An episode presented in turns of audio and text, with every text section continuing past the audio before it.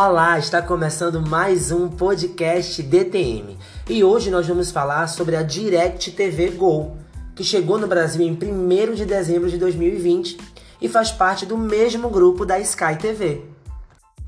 Apesar de ser uma oferta do mesmo grupo, a identidade de marca é completamente diferente.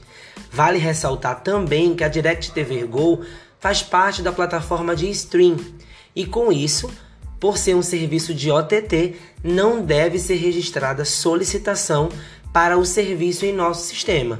A Anatel determina que serviços de stream não se enquadram como telecom.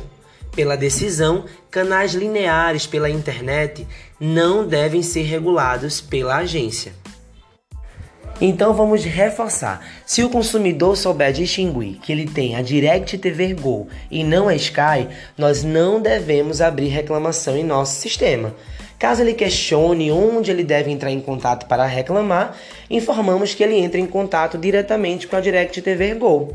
Caso ele informe que não deseja e se tem algum outro meio para reclamar, aí nós informamos os outros meios disponíveis, que são Procon e Justiça Comum, mas só se ele perguntar, tudo bem? Esse foi o nosso podcast de hoje, espero que tenha ajudado. Até a próxima. Tchau, tchau.